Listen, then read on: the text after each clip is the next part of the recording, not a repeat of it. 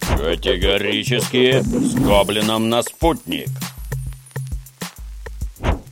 Добрый день, дорогие друзья. Это программа «Категорически с Гоблином» на канале «Спутник на русском». Программа, в которой мы обсуждаем самые злободневные и интересные новости вместе с публицистом, переводчиком Дмитрием Пучковым. Дмитрий Юрьевич, я приветствую вас. Павел, приветствую, да.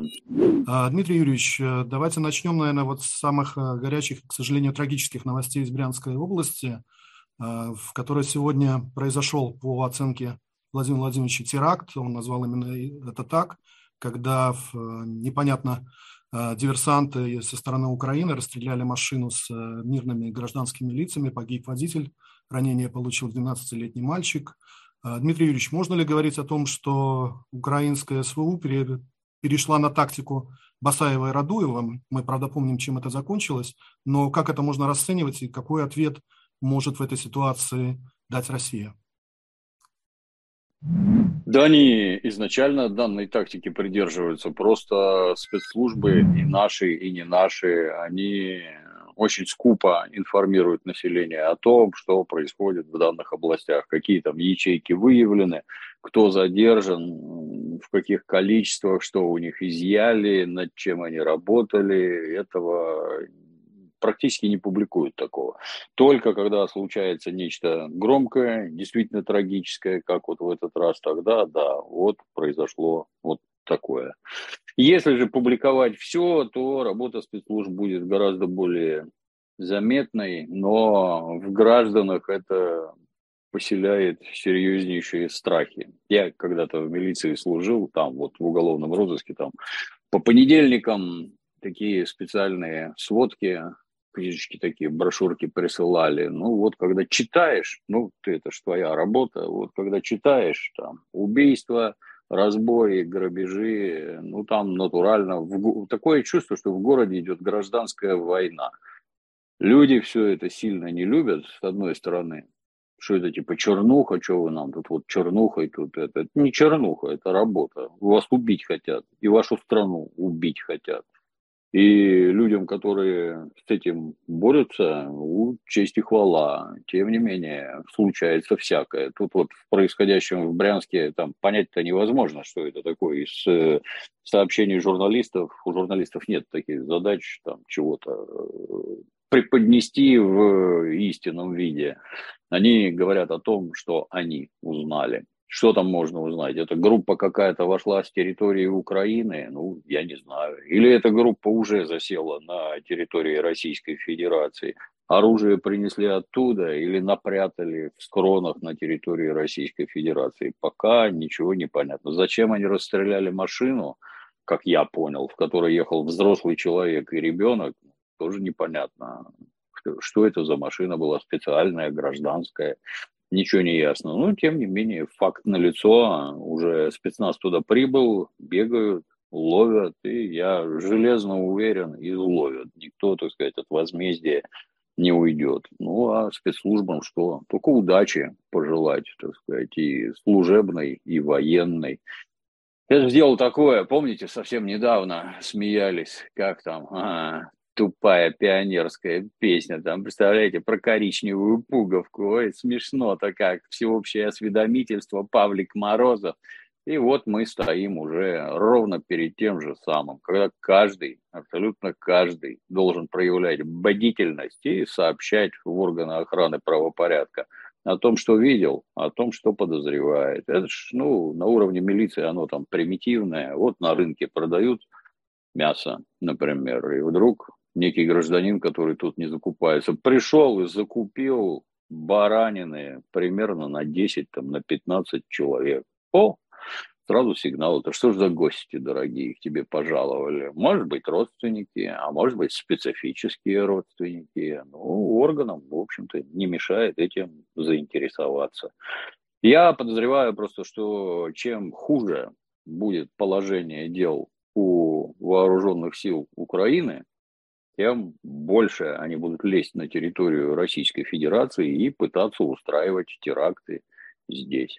Людям, которые живут на границе, бдительность надо натурально удесятерить. Никаких посторонних, никто, чтобы там не ходил. Ну, а как действуют наши пограничные войска, ну, я не знаю. Им советы давать не берусь. Вот. Ну да, там все-таки это брянские леса, и там возле каждого дерева по солдату, я думаю, к сожалению, не поставишь. А надо бы, да. Ну, будем надеяться, что, скажем так, этот э, трагический опыт э, подтолкнет, не знаю, там, наверное, каким-то все-таки, как вы сказали, да, и к бдительности и местного населения, но и в том числе и к усилению и пограничной, и военной составляющей, наверное, группировки на границах с Украиной. Будем надеяться, что такие прецеденты не повторятся. Ну, опять-таки, будем надеяться. А, говоря о ситуации, вы упомянули, да, о том, что а, как, как будет развиваться именно проведение специальной военной операции. А, сейчас Артемовск все больше и больше охватывается кольцом российских сил, и в том числе и с участием военной компании Вагнера. В западных СМИ, в украинских даже СМИ, по-моему, даже тот же самый Зеленский где-то уже проговорился о том, что в принципе, они готовы сдать город, условно говоря, там, сохранив живую силу и так далее и тому подобное. С другой стороны, в российская сторона говорит о том, что Украина подтягивает туда чуть ли не десятками тысяч новых мобилизованных, которых готовы бросить в, этот вот, в эту мясорубку, как ее называют, под Артемовском.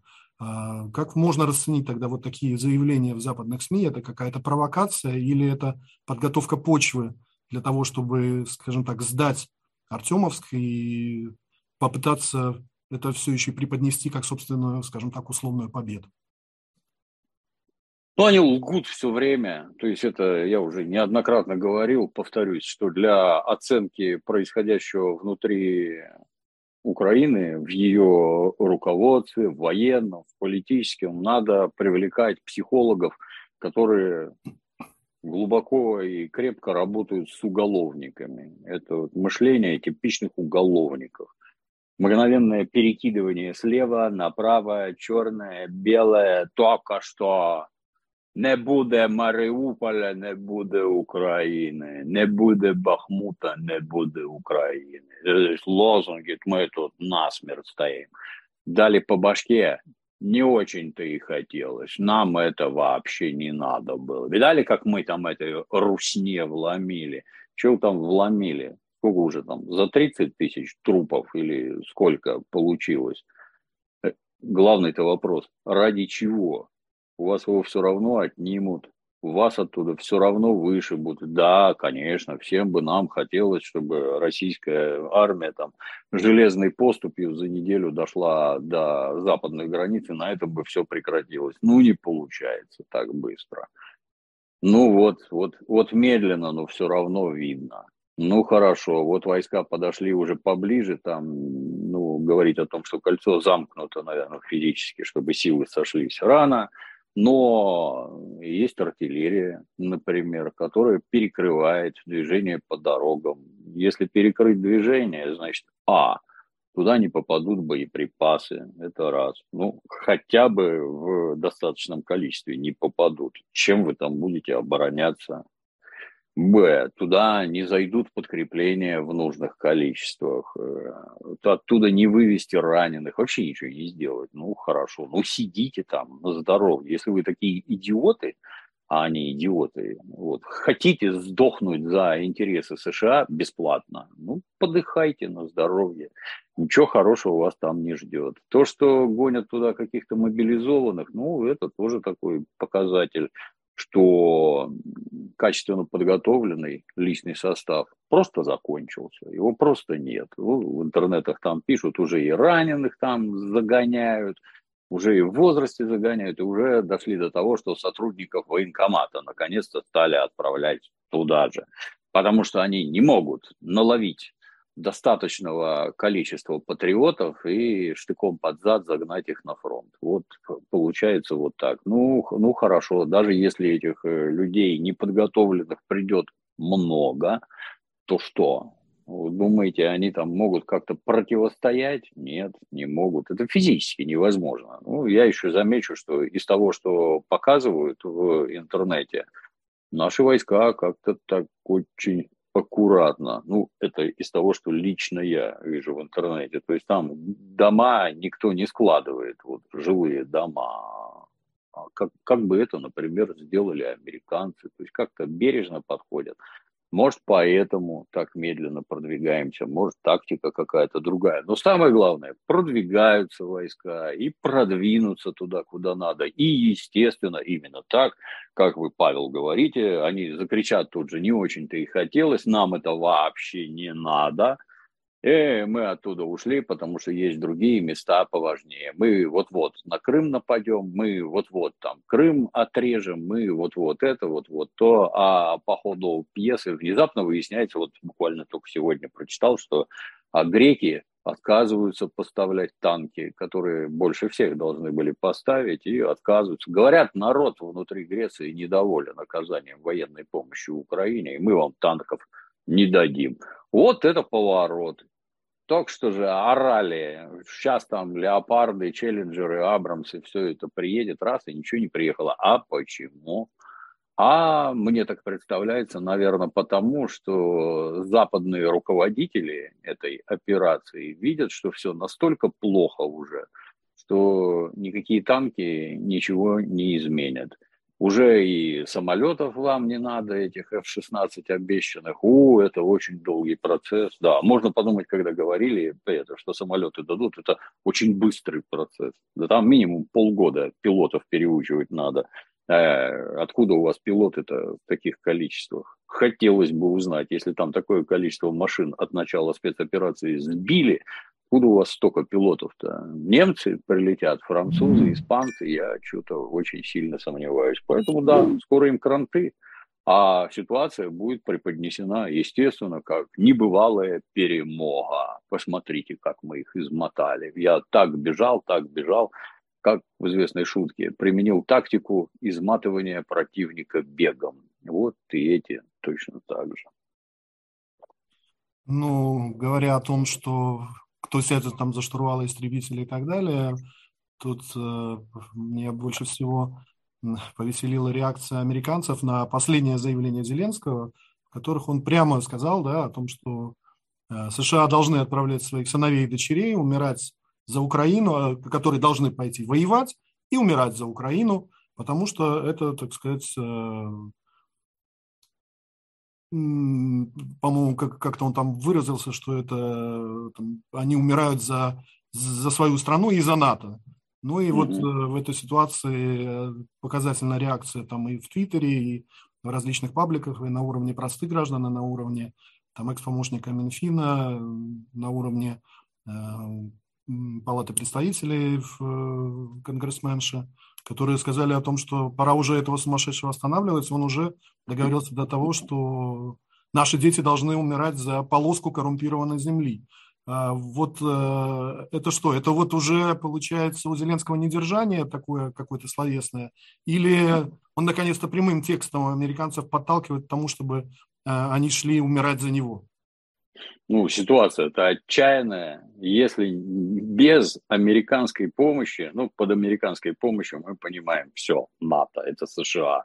Без американской помощи там никакой бы войны и не было. Начнем отсюда. И ни о каком годе боевых действий и речи бы не шло. Но, как мы помним, Соединенные Штаты и их друзья совсем недавно выстраивали санитарный кордон вдоль российских границ. Все эти прибалтики – это вот санитарный кордон. Мы, понимаете, мы зараза и чума. От нас санитарным кордоном надо оградиться.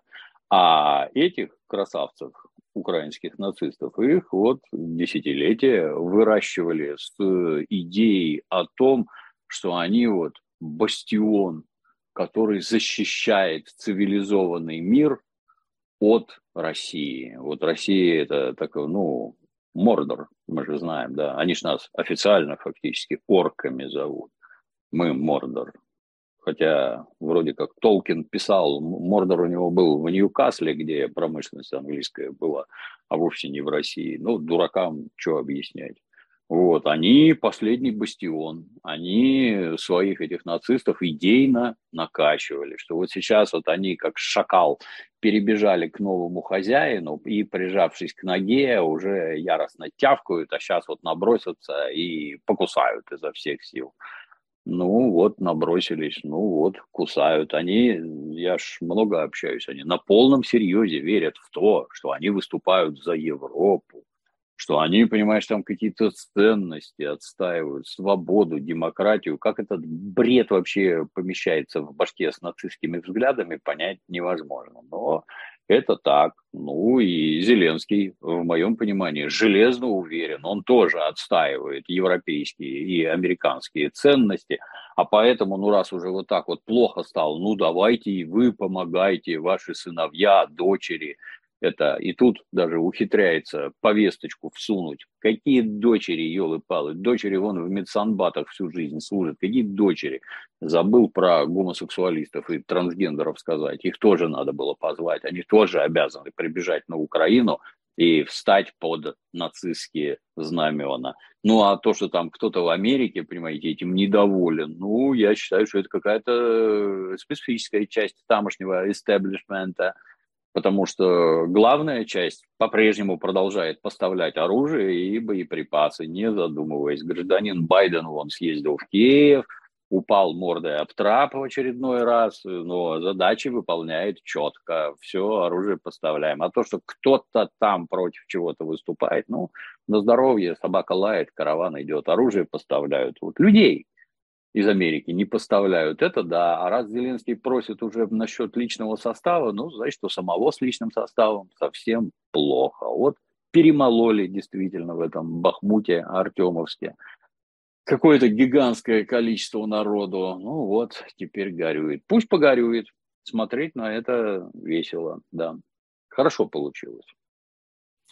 Ну, здесь и местных патриотов, я имею в виду украинских, да, которые сейчас пытаются сбежать в страны Балтии и Польшу, да, все-таки э, ходили об этом слухи еще в прошлом году, но я так понимаю, что уже э, по просьбе Зеленского достаточно серьезно взялись и э, отлавливают э, на границах тех, кто пытается сейчас сбежать от мобилизации в эти страны и возвращают их обратно украинскому режиму. Вот э, неужели они не понимают, что вот эти люди, даже если их силком загонят, да, это первое, что они будут делать, это пытаться как бы с этого фронта сбежать, и вряд ли они повернут э, оружие в нужную сторону, а чтобы это не получилось еще, чтобы кому-то в спину не прилетело. Ну, тут надо четко понимать, что страна Украина – это настолько коррумпированное образование, его даже государством-то не назвать, это даже не какой-то там failed state, это вообще не государство – это организация по извлечению денег с территории и населения. То есть то, что кто-то хочет убежать за границу, то при наличии денег никаких проблем нет. Через границу тебя пропустят сразу за деньги, естественно. Ну, если денег нет, то тут извини, конечно. Тут коррупция так не работает. Сосчитать, сколько человек за деньги убежало, а сколько не смогло убежать. Ну, тяжело, они таких цифр не показывают, но убегает очень много. Тут, кстати, тоже вот их глупость какая-то настолько странная, не знаю, был бы я украинцем, то после начала боевых действий с Россией я бы уехал в Россию сразу, вообще ни секунды не задумываясь. Здесь их не призывают и не будут призывать. Нафиг вы не нужны. Война сюда усилиями Украины не придет. Если придет ядерная, то, в общем-то, все равно, где ты будешь находиться, но Россия хотя бы больше по размеру, и вероятность не попасть под удар несколько выше, чем вот там, ближе к Европе. Ну, надо было бежать в Россию. Вместо этого они за каким-то бесом побежали в Европу, там типа жизнь слаще. Теперь их в этой Европе будут ловить призывного возраста и отправлять на Украину. Давай-ка, милый, иди родину защищать, что ты здесь болтаешься. Вот глупость за глупостью, глупость за глупостью. А теперь, вот теперь, они вдруг решили, что вот теперь пора бежать через год. А что вы ждали? Вы действительно настолько тупые, что просто не понимаете, что речь идет о жизни и смерти – Ой, а на кого я квартиру оставлю? Ну, повесься в этой квартире, ты все равно умрешь. Оставшись на Украине, ты все равно умрешь. И далее, вот если отправляют на боевые действия, ну так надо не забывать, что за спиной у них все время стоят нацисты. Это, опять-таки, обратите внимание на любителей рассказывать про заградотряды НКВД, которых никто не видел и вспомнить ничего толком не может, ну, кроме как в шедеврах Никиты Сергеевича Михалкова, где еще до немецких позиций не дошли, а НКВД уже в спину всех расстреляло. Гениальные показы. А там нет, там все серьезно. И нацисты их просто убивают. Просто для острастки. Им за это ничего не будет. Вот одного-двух застрелим при вас, дальше объясним. Кто побежит, убьем.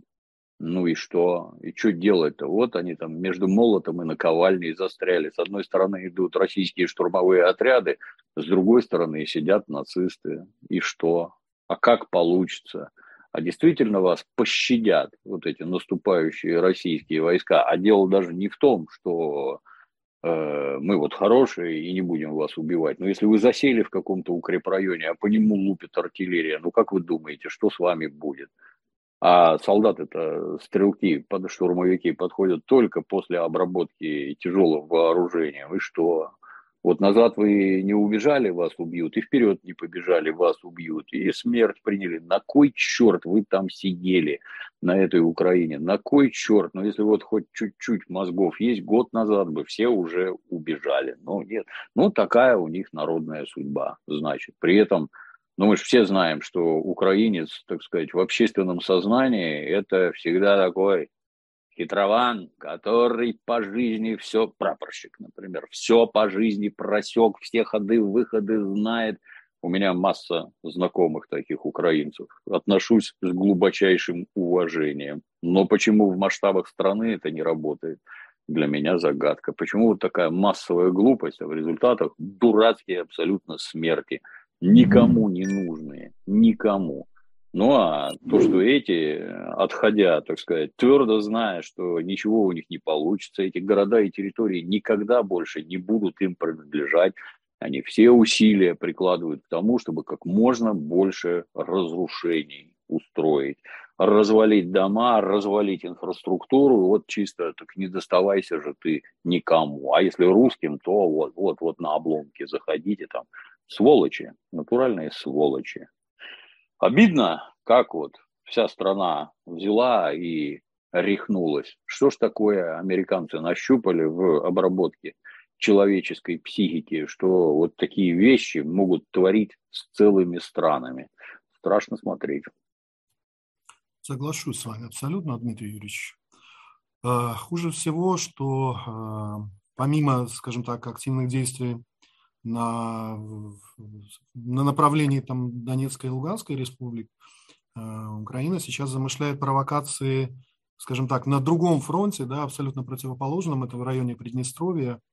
И здесь уже и э, Мария Захарова предупреждала, и Министерство обороны о том, что Украина готовит масштабные провокации, в том числе с участием западных специалистов. И хуже всего это с применением химического оружия и э, радиоактивных боевых э, веществ э, вот, готовят подобного рода провокацию на границе с Приднестровьем.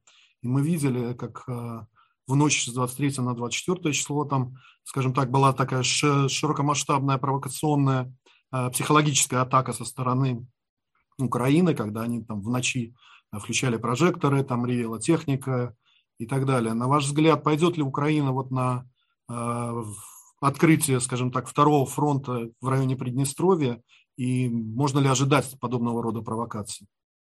Ну, жизненный опыт подсказывает, думай самое плохое, и, как правило, не ошибешься.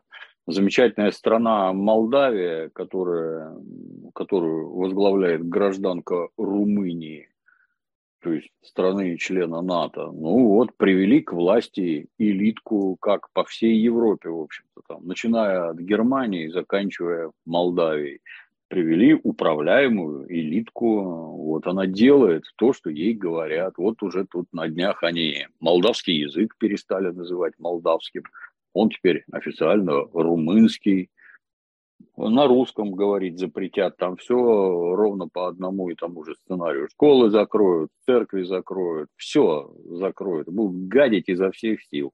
А если Соединенные Штаты прикажут начинать боевые действия, естественно, начнут, не сомневайтесь. Причем наверняка с двух сторон, и со стороны Украины, и со стороны Румынии. Им-то что? У них уже деньги есть, деньги выведены на Запад, у них все хорошо. Даже если все пойдет плохо, они себе пристанище на Западе найдут. Там их пригреют, там их приголубят. Вот хорошо. Все, вот лично у них все будет хорошо. Кого там в Молдавии поубивают, кого поубивают в Приднестровье, да им плевать абсолютно, плевать.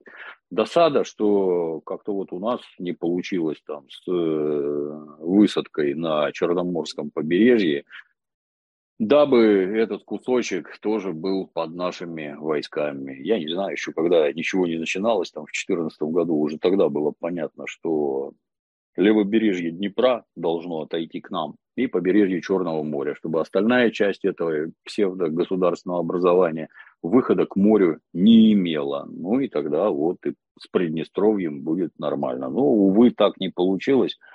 А как сейчас наши с этим будут бороться, я даже как-то не совсем представляю. Наверное, с помощью флота, авиации, ну, как-то не видно. Но не сомневаюсь, что серьезный и суровый ответ будет дан. Ничего хорошего в этом нет. Поджигать ситуацию они будут со всех сторон, абсолютно со всех. То, что вот было в Белоруссии, то, что было в Казахстане, это все, так сказать, предвестники одного и того же вторжения на территорию Российской Федерации и расчленения государства на куски. Будут стараться. И как крыса, загнанная в угол, будут бросаться и кусаться вообще на кого попало. Надо быть готовым. Вот, кстати, сегодня э, и Молдова, и Приднестровье, ну, нельзя сказать, отмечают, да, вспоминают именно 2 марта 92 года, именно в этот день начался, э, скажем так, активная фаза военного именно э, конфликта между Молдовой и Приднестровьем, который унесло достаточно много жизней. Э, до августа месяца, пока, скажем так, генерал Лебедь не принял решение да, о том, что все, все-таки все это должно заканчиваться какими-то мирными переговорами, и российская армия на тот момент, 14-я армия, была готова стать такими миротворческими разделительными войсками, да, вот происходили эти конфликты. И сейчас находится на территории Приднестровья российские миротворцы, их э, не так много, но э, вот, не дай бог вот это начнется конфликт между Молдовой и Приднестровьем, и тем более еще и со стороны Украины, если пойдет вторжение, что делать тогда, вот как быть с нашими миротворцами, которые там в том числе охраняют вот эти э, склады в Колбасно, да, боеприпасов еще со времен Великой Отечественной? Ну, я не военный, я не знаю. На мой взгляд, надо усиливать и вооружать контингент, дабы никакое вооруженное вторжение со стороны Румынии и Украины ни к чему не привело. Надо больше солдат, надо больше оружия, больше боеприпасов. Что военное командование сделает, я не знаю. Ну вот вы упомянули уже о том, что э, были конфликты в Беларуси и Казахстане, и в этой связи а, примечателен визит госсекретаря США Блинкина в Казахстан и Узбекистан. И сегодня уже а, Сергей Лавров на площадке саммита министров иностранных дел стран G20 э, высказал по этому поводу, что все вот эти визиты высокопоставленных а, чиновников США в страны Центральной Азии – это попытка именно оторвать эти страны от России, это попытка разрушить Э, долгие связи с э, Российской Федерацией, да и не только с Россией, между собой в том числе. На ваш взгляд, насколько удастся раскачать страны Центральной Азии, да, которые традиционно близки к России, насколько удастся им их раскачать в вот этой антироссийской всей риторике и политике? Ну, они же всем этим веками занимаются. То есть не просто так когда-то англичане влезли в Афганистан, он даже доктор Ватсон, лучший друг Шерлока Холмса, был ранен под Кандагаром на всякий случай. У нас в кино это как-то так обходили, а вот воевал в Афганистане, под Кандагаром был ранен. что англичанам надо в Афганистане? То же самое, что им надо было в Средней Азии. Почему Россия пошла в Среднюю Азию в XIX веке? Ну, потому что надо было выйти к естественным границам, к Памиру, Кавказу, вот туда надо выходить, где уже никто к нам не перелезет. Хотя англичане старались. Стараются американцы и сейчас. Там, кстати, постоянно звучащие вот эти, э, ой, ой, они там хотят Советский Союз восстановить.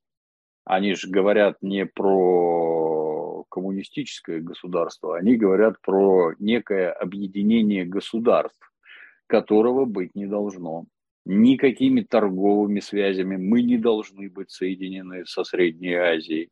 Там Казахстан, Киргизия, Узбекистан, Таджикистан. Ни, ничего этого быть не должно. Никаких политических связей, ничего этого быть не должно. Вся элита должна учиться в Лондоне и в США, а к вам не иметь никакого отношения. Ну, надо ли это нам? О, как-то, по-моему, совершенно очевидно, нам надо, да, чтобы в нашем приграничье жили нормальные люди, а не прибалтийские гауляйтеры. Вот. Как-то так. А то, ну, то, что Блинкин туда побежал, ну, забавно, наблюдать забавно, да, побежал, поговорил. Ну, тут надо это, знать азиатский менталитет. Там это, друзей вот до нас искать не надо. Там надо искать выгоду. Вот, вот что им выгоднее, общаться с Россией или общаться с США? Ну, может, в плане деньги прятать, может, лучше с США, а жить лучше с Россией. А сколько у вас человек? Там, знаете, картина-то сильно безрадостная. Я в 84 году из Узбекистана уехал. И первый раз туда приехал через 20 лет.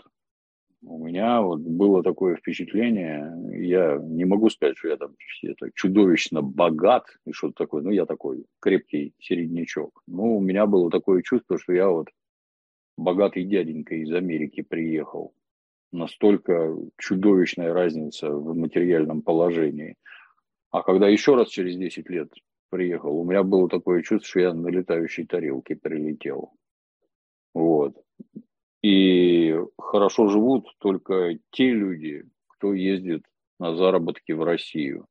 Вот у них деньги есть, а внутри денег нет. Ну так э, вот с моей точки зрения, для России, например, было бы очень даже разумно некие производства организовывать в Узбекистане, в Киргизии. Не надо никуда ездить, работайте здесь. Но это и в Советском Союзе с этим было совсем плохо, потому что вот как, например, там на Кавказе, в Чечне, мужики на лето все шабашки на территорию Российской Федерации там строить коровники, общежития, еще чего-то, потому что внутри республик работы нет. Ну так может туда предприятия какие-то выносить, чтобы они не ездили никуда, а там тихо, мирно работали, может как-то экономические связи укреплять. Это правильно. А Блинкин-то что предлагает? Американцы начнут там строить заводы, фабрики, прокладывать дороги, телефонию, еще чего-то. Ну вот мы уже в Афганистане видели, что они там делали, что они там сделали и как они оттуда убежали. И вот результат. Вся страна под религиозными мракобесами, талибами. И как, как там народ? Про народ-то вообще никто ничего не говорит. Это неинтересно. Подумаешь, там, что они там в паранжах, там, в грязище, антисанитарии, кому какое до вас дело? Нет, я считаю, что дружба с Соединенными Штатами никаких плюсов, ну, кроме как для США, этим странам не несет. Дружить они по уму должны с нами. Ну, а мы, естественно, должны прикладывать все усилия к тому, чтобы дружба-то была мы действительно богатая страна, у нас действительно гигантские возможности. Кстати, сейчас вот там у нас многие ноют, вот вы знаете, там в 90-е годы были такие социальные лифты, вот люди так вот поднимались там из ничего к деньгам, а сейчас ситуация гораздо лучше. Сейчас денег заработать еще проще, чем в 90-е. И социальные лифты носятся с такой скоростью, что вам и не снилось. Что-то не слышно вокруг воя восторга. Ну, наконец-то заработал. Наконец-то я побежал деньги зарабатывать. Ну, так бегите, зарабатывайте.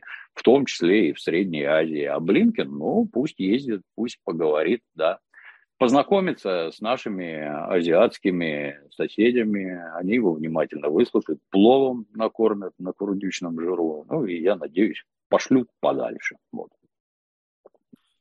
Ну вот после Центральной Азии Блинкин прилетел точно так же в Нью-Дели, где, по словам э, Марии Захаровой, запросил э, встречу с э, Сергеем Лавровым, но по ее словам встреча состоялась буквально на ходу, да, то есть где-то в, в коридоре в переходе с одного зала в другой, я так понимаю, но это отношение, я так понимаю, России к США, нынешнее, да, которое, скажем так, подталкивает Украину, всю ту же самую Украину, да, к, борьбе до последнего украинца, хотя Лавров заявил о том, что Россия не отказывается от серьезных предложений переговоров по Украине, но пока не припомнит, что кто-то призывал к диалогу Киев.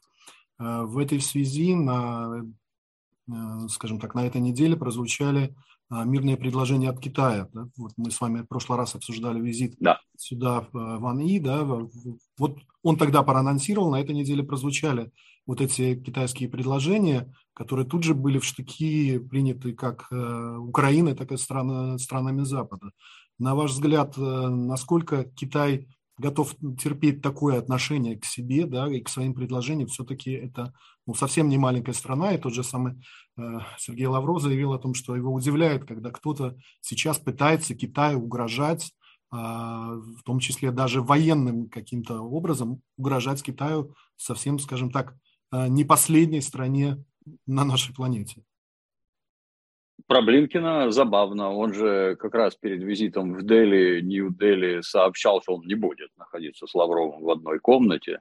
Сдержал слово, пообщался, видимо, в коридоре возле туалета. Незаметно, по-военному. Позорище какое-то. Ничего себе, вот этот дипломатический уровень. Вот это да. То, что касается китайцев, ну, китайцы, на мой взгляд, они четко понимают, что они следующие за Россией, что дальше займутся ими. Повторюсь, что тут как-то непонятно получилось. Это американцы нас, русских, должны были вооружать против китайцев. Вот точно так же, как они против нас вооружают Украину. Какой смысл в Украине был, для меня не совсем понятно. Надо было промывать мозги нам, надо было нас вооружать, чтобы мы воевали с китайцами за американские интересы. Вот это вот с американской точки зрения было бы правильно. А получилось совсем наоборот. Нас натурально пихают друг к другу в объятия. А что из этого получится? Ну вот Китай – это первая экономика мира, а мы самая могучая ядерная держава. И если мы над китайцами откроем ядерный зонтик, там договор некий заключив, то не совсем понятно, а что же дальше делать. Но, повторюсь, китайцы, на мой взгляд, хорошо понимают, что они следующие, а поэтому внимательно смотрят над тем, что происходит в отношении России и делают осознанные шаги. Вот сначала совершенно взвешенные, спокойные, там, 12 пунктов. Вот что, что мы бы вот предполагали. Посмотрите, какую дикую ярость это вызвало сразу, там, истерика, вопли, слюни во все стороны. Нет, нет, это что такое? Они начинают там дружить с Россией. Такая, глядя на вас, что вы там творите на Тайване и по всему миру. Китайский представитель, кстати, говорил, что у Соединенных Штатов 830 военных баз на всем глобусе. 830, из которых вроде 400, они вот как раз Китаем заняты, сориентированы. Могу ошибаться. Вот, ну что, ну, хочешь мира, готовься к войне. Вот китайцы и готовятся. Вот сначала с осторожным заявлением выступили, тут же поднялся дикий вой. Ой-ой-ой, они сейчас русским начнут оружие поставлять. А это эскалация конфликта. То есть поставка американцами оружия украинцам – это не эскалация конфликта, это вообще не конфликт это русские во всем виноваты. А вот если китайцы помогают русским, это эскалация, это недопустимо, нарушены все принципы. Очень, э, очень хорошо, что вот настолько все стремительно обнажается, истинные мотивы, нескрываемая злоба, мы не допустим там утраты нашего влияния в Юго-Восточной Азии – вы о каком влиянии это говорите? Может, там у вас кругом демократии? Ну, например, взять какого-нибудь лучшего друга США, Южную Корею. У вас там какие-то демократии, что ли? Я вот сколько помню всех этих Лисенманов, Чон Духванов, там, Родеу и прочее. Это все военные диктаторы. Рабочая неделя у этих самых э, южных корейцев, там, ну, там, без затей, один выходной в месяц и по 16 часов ежесуточно. Что-то там никто не кричал никогда, права человека нарушаются, еще никто не кричал. Чего вы им туда принесли? Демократию свою, что ли? Да она им нафиг не нужна. Это азиатские общества, они живут по-другому. Может, вы там японцам демократию принесли? Да она им нафиг не нужна. Это вот любимый пример. Помните, у нас был такой журналист Всеволод Овчинников, может и сейчас есть, дай бог ему здоровья, написал книжку «Ветка сакуры», где отдельный интересный пассаж про японскую журналистику, что когда проходит пресс-конференция, то все журналисты пишут записочки с вопросами, которые хотят задать, а потом отдают самому старшему журналисту. Но он зорким глазом просматривает, выкидывает, что лично ему не интересно, а интересные с его точки зрения вопросы задает. Расскажите, как в таком обществе можно устроить демократию? Она им не нужна, они живут по-другому. А зачем вы туда лезете? А вы лезете только за деньгами. Вы с этих стран наживаетесь наживаетесь со всех, а военная сила вам нужна для того, что когда ваши политические убеждения не срабатывают, вы заставляете всех делать так, как вам надо, военной силой или угрозой ее применения. Ну а тут вдруг Китай образовался. Ой-ой, заверещали и уже натурально по стенам-то уже давно бегают, а уже начали бегать по потолку от расстройства. Как же быть, как быть, как быть. Китайцы молодцы. Стоят крепко в панику не впадают, армию развивают и тихо-тихо постепенно двигаются, как мне кажется, к военному союзу с нами. И оружие они нам будут вынуждены поставлять просто потому, что следующие на очереди они. А с нами против американцев лучше дружить. Вот как-то так. Ну вот э, в этой связи, Дмитрий Юрьевич, мне кажется очень показательным э, визит Лукашенко, да, президента Беларуси в Китай, трехдневный да, визит, да, да, во время которого он встречался и с, в том числе и с Си Цзиньпинем, э, подписано множество договоренностей. И вот мне кажется, что как раз-таки, э, если говорить о каких-то гипотетических поставках, я не буду сейчас говорить там о поставках вооружений, то вполне возможно это будут поставки не в Россию, это будут поставки в Беларусь, Запросто. ближайшему да. союзнику России. Вот, да, на мой взгляд, это очень показательно. Ну, тут сам факт, понимаете, что это не условно, не Владимир Владимирович, а Александр Григорьевич. А у Александра Григорьевича в стране живет, если я правильно помню, примерно 10 миллионов человек. То есть для Китая это очень-очень маленькая страна. А такое внимание это почему? Ну, как раз потому, что это контакты с Россией. Да, не напрямую, да, помогаем. Маленькой, отважной Белоруссии, да, мы вот такие помогаем. Ну, правильно делают, они все правильно делают вообще. Как ни посмотри, они, вот, повторюсь, очень-очень спокойные, вдумчивые и никуда не торопятся. Поэтому да, отрадно, что Александр Григорьевич съездил, отрадно, что договорился. Братья белорусы, если от этого будут жить лучше, мы за них все только рады. И за себя тоже. В прошлый раз мы с вами э, весело достаточно поговорили по поводу креатива это э, флага перед э, российским посольством, да, пока, который топтали все, все, кому не только российские дипломаты, да, но и все прохожие, машина и прочее. И вот, э, Украинский флаг. Да, на, на этой неделе как бы, в, в различных столицах Европы э, решили провести очередную, скажем так, пиар-акцию. Это выставить, как они обозвали, э, разгромленные российские танки на площадях. Mm-hmm. Но вот в этой ситуации повторюсь, как обычно, что-то пошло не так. Да? То есть вместо того, чтобы э, люди приходили и осуждали там э, российские какие-то меры против Украины, люди понесли красные гвоздики и свечи, э, чем поставили в ступор и местную полицию, и местные власти. Вот почему на ваш взгляд, вот эти вот э, антироссийские акции не идут по плану Европы? Ну, вот мне, во-первых, это как-то странно. Обе стороны воюют на советской технике.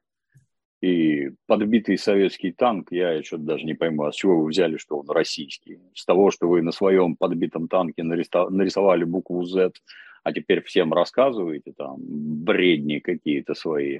А воткнув на него украинский флаг, это что должно обозначать? Этот э, его сожгли, он был под украинским флагом, да, этот танк. Вот идиоты во всех проявлениях. Вот за, за что не возьмите, что не потрогай. Я повторюсь, что когда сказали, что в Германии там на эту, на условно скажем, демонстрацию вышло 50 тысяч человек, там нет столько бывших советских немцев, такого количества. Это, это значит, что туда пришли немцы, которые немцы, так сказать, местные. А что они туда пришли?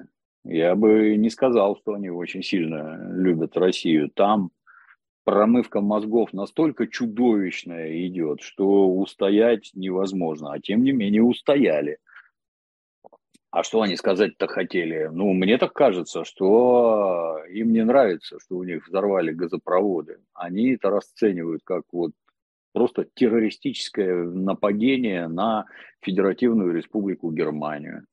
А вот руководство молчит, ну а мы не хотим молчать. Мы вот пойдем и сейчас возложим, так сказать, цветы.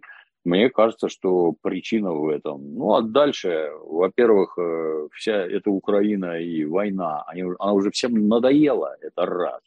Скотское поведение этих так называемых беженцев, оно всех бесит, все на них смотрят, и всех это бесит, вот это вот беспардонность, скотство, скандальность, никому это не нравится. А далее вот вам война, в которую вы, которую вы фактически организовали. Это вы вооружали Украину, это вы натаскивали тамошних военных, вы снабжаете их разведывательной информацией, вы посылаете туда инструкторов.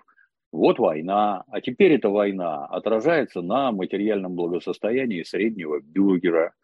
А бюргеру плевать с высокой горы там и на вашу демократию на Украине, и какие-то свободы, есть там нацисты, нет там нацисты. Ему жить стало плохо, этому бюргеру, вот хуже, чем было вчера. Он уже недоволен, и он за то, чтобы эту войну прекратили, и все вернулось на круги своя. Для нас это очень выгодно. Надо им помогать, надо их поддерживать как-нибудь материально и не только. Пусть бузят и дальше. Ну вот в этой ситуации показательна э, реакция двух городов Эстонии, Нарвы еще одного небольшого города, которые отказались принимать у себя эти танки, понимая о том, какую реакцию э, они ожидают от своих собственных жителей. Но здесь, э, как обычно, отличились литовцы, которые заявили, там, депутат Сейма заявил о том, что надо ввести уголовную ответственность э, на тех людей, которые возлагали э, цветы к танку, а президент договорился вообще до того, что эта акция нужна была для того, чтобы э, выявить среди, так сказать, собственных граждан, да, то есть так называемых ватников, то есть пророссийски настроенных. И я так понимаю, что это вот как бы выявили и сажать? Они будут, безусловно, да. Именно так и будут действовать. Как эстонцы с э, бронзовым солдатом действовали, так и эти будут с танками делать то же самое. Тут это, на них вот утомительно смотреть. Страна родная не предпринимает совершенно очевидных действий. Вот, например, еще до прихода нацистов в славном городе Вильнюсе литовцы, именно литовцы, убили всех евреев. Согнали на площадь, музыкально одаренные литовцы сели по бокам с гармошкой и играли на гармошку, а особо одаренные литовские нацисты ломами железными били по головам евреев и убивали их вот таким вот жестоким способом и убили. Вот это вот предмет литовской национальной гордости, без всяких там преувеличений. Это такой позор национальный. Почему нынешняя власть не может сказать, кто это делал пофамильно? Они все установлены советской властью еще пофамильно. Кто это делал?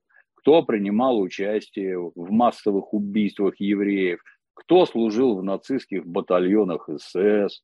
Кто уничтожал белорусов, кто уничтожал украинцев. Давайте с фамилиями, именами, отчеством. Покажите нам их, этих потомков. Кто сейчас, может, сейчас кто-нибудь там в правительстве заседает. Давайте. Ну, что стесняться-то, я вообще не понимаю. То есть, если вы хотите оскорблять Российскую Федерацию, ну, может, вы сами какие-то там незапятнанные, святые, еще чего-то. Нет, вы нацистские твари, и за это сроков давности никаких нет, вы преступники. Давайте, вот, Российская Федерация об этом поговорит. Но почему-то у нас какая-то тишина. Я еще мог бы понять, когда в Советском Союзе, ой-ой, у нас тут все-таки дружба народов, давайте никому не будем говорить, что это украинские нацисты сожгли белорусскую деревню Хатынь, потому что нам теперь в мире жить туда-сюда. А теперь нам в мире не жить. И чего? Кто он там в Беларуси 900 деревень с людьми сжег во время операции «Зимнее волшебство»? Латыши и литовцы, ну давайте, назовите фамилии, все списки есть, не надо стесняться, назовите их потомков, укажите государственные должности, на которых потомки этой мрази работают и служат. Ну, всем будет очень интересно. Нельзя молча смотреть, нельзя. Это не, как его, не бытовой уровень, где там Иисус Христос учил, ударили по левой, подставь правую. Ничего подставлять нельзя. Ударили по левой, ну, значит, с ноги врыло. Вот только так на государственном уровне работает. Жаль, что у нас такого не происходит. Опять не могу не согласиться. А, предлагаю чуть перенестись на юг. Сегодня в Тбилиси рассматривается первое чтение законопроекта о прозрачности иностранного влияния. Чем интересен этот законопроект? О том, что он а, сделан на основе такого же закона США, который в США был принят еще в 1938 году. Но, на мой взгляд, очень показательно было заявление посла США в э, Грузии, э, которая заявила что, о том, что США против этого закона об инагентах в Грузии, даже если он будет переведен слово в слово с американского закона. Да? То есть получается, что позволено Юпитеру, не позволено Грузии. Ой, у них, э, вот у нас люди наши эти, не знаю, как правильно назвать, власть придержащие, почему они не действуют на территории Соединенных Штатов, для меня загадка. Потому что то, что делают США на нашей территории, если это перенести туда, как, как вот это у нас теперь называется, когнитивные войны, когда наносятся удары по общественному сознанию, почему там не наносятся удары по общественному сознанию? У них против этого нет никакого абсолютно иммунитета. Точно так же, как не было у нас в начале 90-х, когда они резвились тут как хотели. Развалилась страна и разваливали, разваливали, разваливали. Промышленность, армию, милицию, КГБ все разваливали. Что хотели, то и делали. И деньги вывозили отсюда триллионами. Все у них было хорошо. А теперь вдруг вот иностранные агенты. А я помню как-то э, руководитель Арти Симонян рассказывала про то, как вот если Арти когда работала на территории США, какие там вот, вот такие вот папки документов, стопы ежемесячно надо было предоставлять в американские проверяющие органы. Так и то не помогло ну, Маргарита так рассказывала, да то не помогло, запретили работать на территории США, потому что это наносит непоправимый ущерб общественному сознанию. И я замечу, что это не боевые какие-то пропагандистские способы воздействия, а просто показ неких событий под э, немного другой, немного другой угол. Вот точка зрения немножко не такая. У нас все-таки и тут, и там капитализм. Поэтому такого вот антагонизма, как между коммунизмом и капитализмом, сейчас нет, когда вот вообще все отрицается, у вас все плохо. Нет, просто вот немножко не так. Нет, даже немножко недопустимо ни в коем случае вообще. И вдруг в Грузии такое. Ну, а они же четко понимают, американцы, что если подобные законы примут, то все их влияние через все эти там международные фонды, какие-то там, понимаешь, организации Сороса, еще чего-то там, это мгновенно все прекратится. Потому что ничего нельзя будет делать, это будет незаконно. Ну, а выглядит, ну, чудовищно смешно просто. Не-не-не-не-не, мало ли, что это американский закон, это наш закон. Вот нам можно, вам нельзя. Прекратите немедленно. Будем посмотреть, как же грузины-то с этим справятся? Послушаются окрика хозяина, закричат «есть так точно» и замаршируют в нужную сторону. Или пошлют подальше и сделают то, что выгодно для Грузии. Вот интересно будет посмотреть. Согласен, посмотрим. Э, Дмитрий Юрьевич, э, в понедельник, 6 марта, в Риге должно пройти судебное заседание, которое э, рассмотрит повторно меру пресечения для Марата Касема. На ваш взгляд, какое будет решение суда? Понятно, что мы тут с вами будем, можем гадать на кофейной гуще, но все-таки можно ли предположить о том, что для Марата будут какие-то послабления, ну и традиционно ваши слова поддержки для него? ну, отрадно, что хоть что-то двигается вообще, а то какая-то тишина нехорошая, ничего не понятно. Я только от вас и слышу, что там происходит. Ни в прессе, нигде ничего не вижу. Гадать невозможно, то есть с моей точки зрения они упираться будут до последнего. Надеюсь, что и наше Министерство иностранных дел, и наши спецслужбы там работают в ту сторону, в какую надо, и Марата оттуда всеми силами вытаскивают. Пожелать Марату могу только скорейшего освобождения и перемещения на территорию Российской Федерации. Как получится, будем смотреть. Спасибо большое, Дмитрий Юрьевич. Я напомню, что вы смотрели программу «Категорически с Гоблином» на канале «Спутник на русском». Программу, в которой мы обсуждаем самые злободневные и интересные новости вместе с публицистом, переводчиком Дмитрием Пучковым. Дмитрий Юрьевич, еще раз благодарю вас и до новых встреч на «Спутнике». Спасибо, Павел. Счастливо. Спасибо. Категорически с Гоблином на спутник.